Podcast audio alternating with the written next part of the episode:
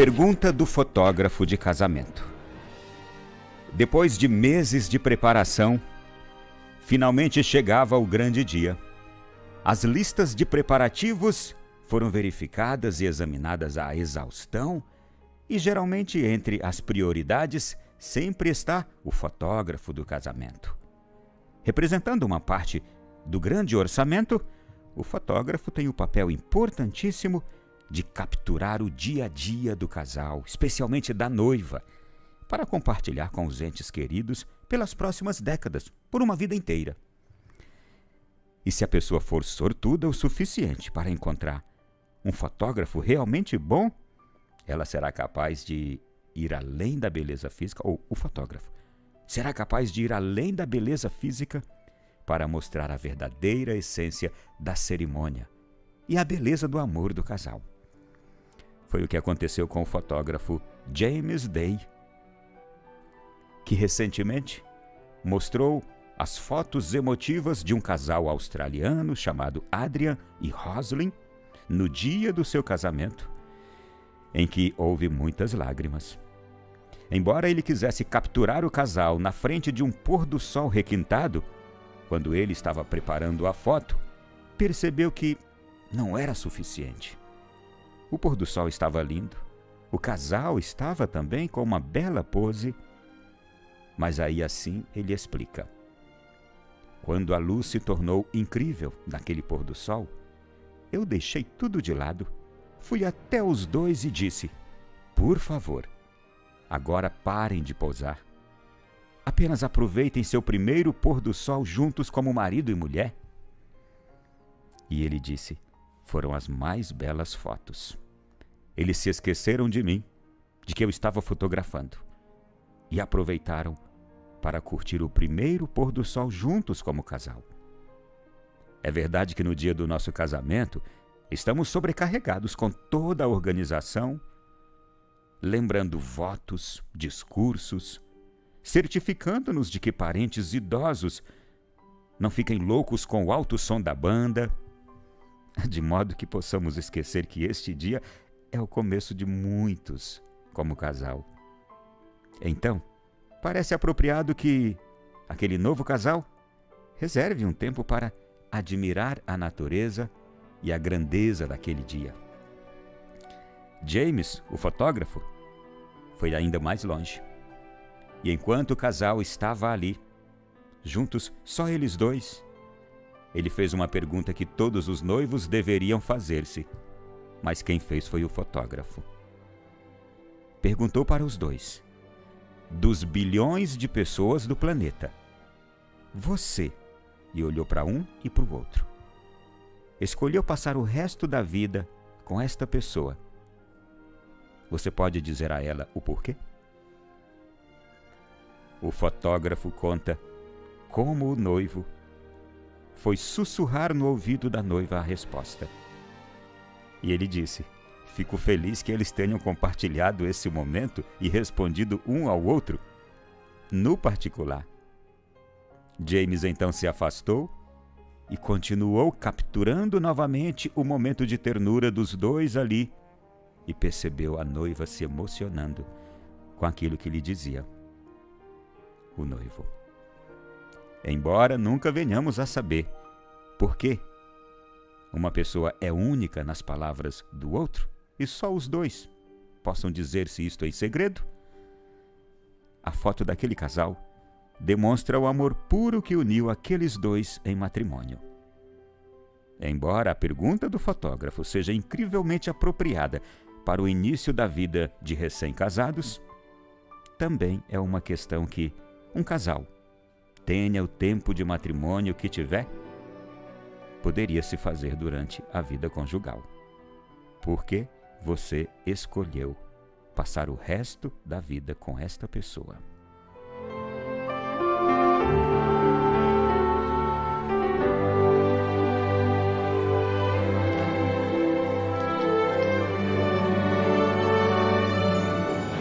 Meu irmão e minha irmã, Muitos agora podem estar se recordando do dia do seu casamento e que, de fato, aqui os detalhes foram muito bem contados de como vive uma pessoa o dia do seu matrimônio. E também é verdade que as muitas preocupações neste dia tomam conta da cabeça de um e de outro. E a observação deste fotógrafo foi magnífica. Não é um dia, não deveria ser um dia, para as preocupações preencherem todo o espaço. Mas deveria ser o dia para realmente se investir e se revestir da grandeza do dia. O sacramento do matrimônio, e o termo sacramento já nos diz, é algo sagrado. O dia do seu casamento é, portanto, um dia sagrado. Torna-se um dia santo para você. Qual foi o santo dia em que você se casou? Qual foi o santo dia em que você se casou? Certamente foi também neste dia que você foi chamado a uma vida de santidade muito diferente. E muito diferente da vida que você vinha tendo antes daquele dia. Há um mistério enorme, gigantesco no matrimônio. Mas uma das coisas que devem sobressaltar-se é que você é chamado a ser, com Deus, um co-criador. Você é chamado a ser com Deus também um autor da vida. Deus dá a você um poder e uma graça que transcendem tudo. Você, assim como Deus, pode gerar vida trazer vida ao mundo. Só um homem e uma mulher juntos conseguem fazer isto. E ainda mais quando o fazem debaixo da bênção de Deus. Nós entendemos dessa forma o porquê que toda família é um segundo lar de Nazaré. É um lugar santo. E que as nossas casas são chamadas a serem casas santas, ambientes santos. Nossos filhos são chamados à santidade, assim como os pais também o são. Porque Deus concedeu um poder àquele casal que só ele tem de gerar vida, reproduzir a vida. Criar. O dom de criar, Deus transfere para um homem e uma mulher juntos. Veja como não é pouco. O quanto Deus confia num homem e numa mulher que se unem em matrimônio. Jamais deveria ser banalizado o sacramento do matrimônio e jamais alguém deveria ousar e abusar deste poder que Deus concede a um casal fora do matrimônio. Torna-se um abuso uma ousadia. Quando alguém requisita de Deus este poder fora do matrimônio.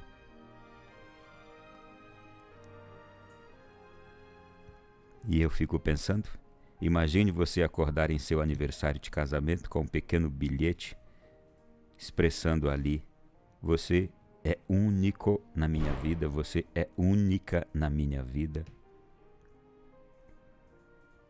E eu imagino você também dirigindo-se a Deus e Deus olhando para você e para a pessoa que você escolheu passar o resto da sua vida, da sua vida juntos. E Deus dizendo a vocês: Obrigado por fazer parte, por fazerem parte do meu grande plano de expansão do meu poder, de transmissão do meu poder.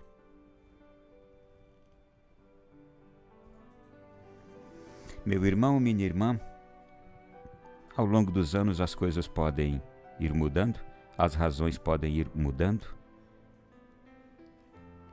e as coisas devem mudar, e tudo deve mudar, mas para melhor. Tudo deve ganhar profundidade, até mesmo aquele amor do dia do, do sacramento do matrimônio deve ganhar profundidade, deve mudar.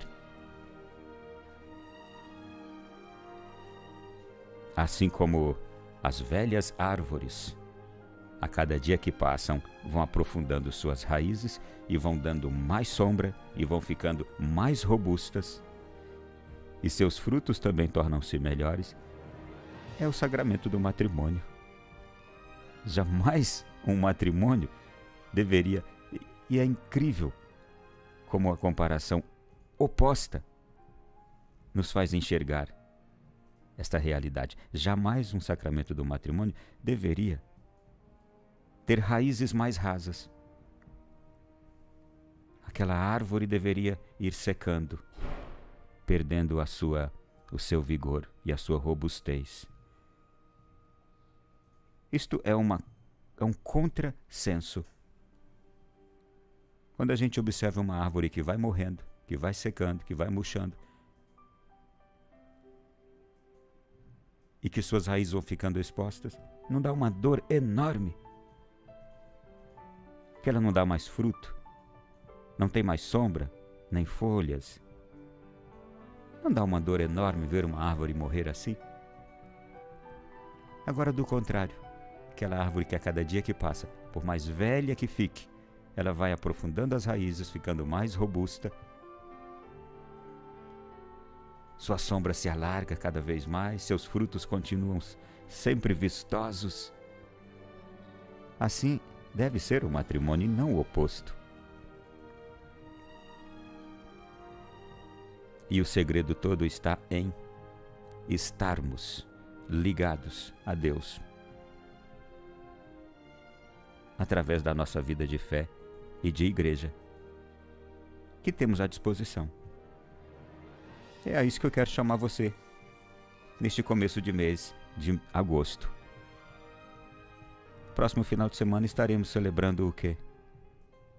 O Dia dos Sacerdotes, no outro dia dos Pais. É o mês que a gente vai ter a Semana Nacional da Família. Vocações todas essas que só vêm de onde? De árvores robustas com as raízes afundadas, aprofundadas. Essas vocações vigorosas, elas vêm assim, de árvores frondosas saudáveis, como o sacramento do matrimônio. Peçamos ao Senhor o dom de termos famílias assim. E aqueles que já tiveram a família atingida por um raio de pecado, por um raio de qualquer acontecimento mau, por qualquer dardo inflamado jogado pelo inimigo de Deus, Apresente hoje ao Senhor a sua família, mesmo que em pedaços. Louve a Deus por tudo que esta família, hoje despedaçadas, despedaçada, trouxe para você e para a sua vida. E confie à misericórdia os resultados deste esfacelamento da sua família. Talvez o seu esposo esteja hoje longe com a sua esposa, os filhos. Longe, sua família está esfacelada. Confie que os raios da misericórdia do Senhor vão alcançar essas pessoas onde elas estiverem e deseja a todas elas que sejam felizes. Diga, Senhor, eu quero ter um grande amor por essas pessoas que hoje não estão mais aqui, como o Senhor desejaria e eu também. Mas hoje eu desejo que os teus raios de misericórdia alcancem essas pessoas, ou esta pessoa, e que ela seja muito feliz. E a isto, que dói, mas que a gente faz pela fé, nós chamamos de amor de benevolência. Tenha um amor de benevolência por aqueles que hoje não estão mais aí debaixo desta árvore saudável, porque ela não está saudável, como Deus desejaria e você também. Mas o plano reserva de Deus, só Ele sabe qual é para essas pessoas e para você também. Confie no plano reserva de Deus e não desanime. E seja um homem ou uma mulher de fé e de bom humor, e de alegria e de confiança. Tendo, não esqueça, um amor de benevolência por aqueles que estão afastados de você. Seja por qual motivo for, tenham feito o que quer que tenham feito. Tenha para com eles um amor de benevolência. Deseja a eles o melhor.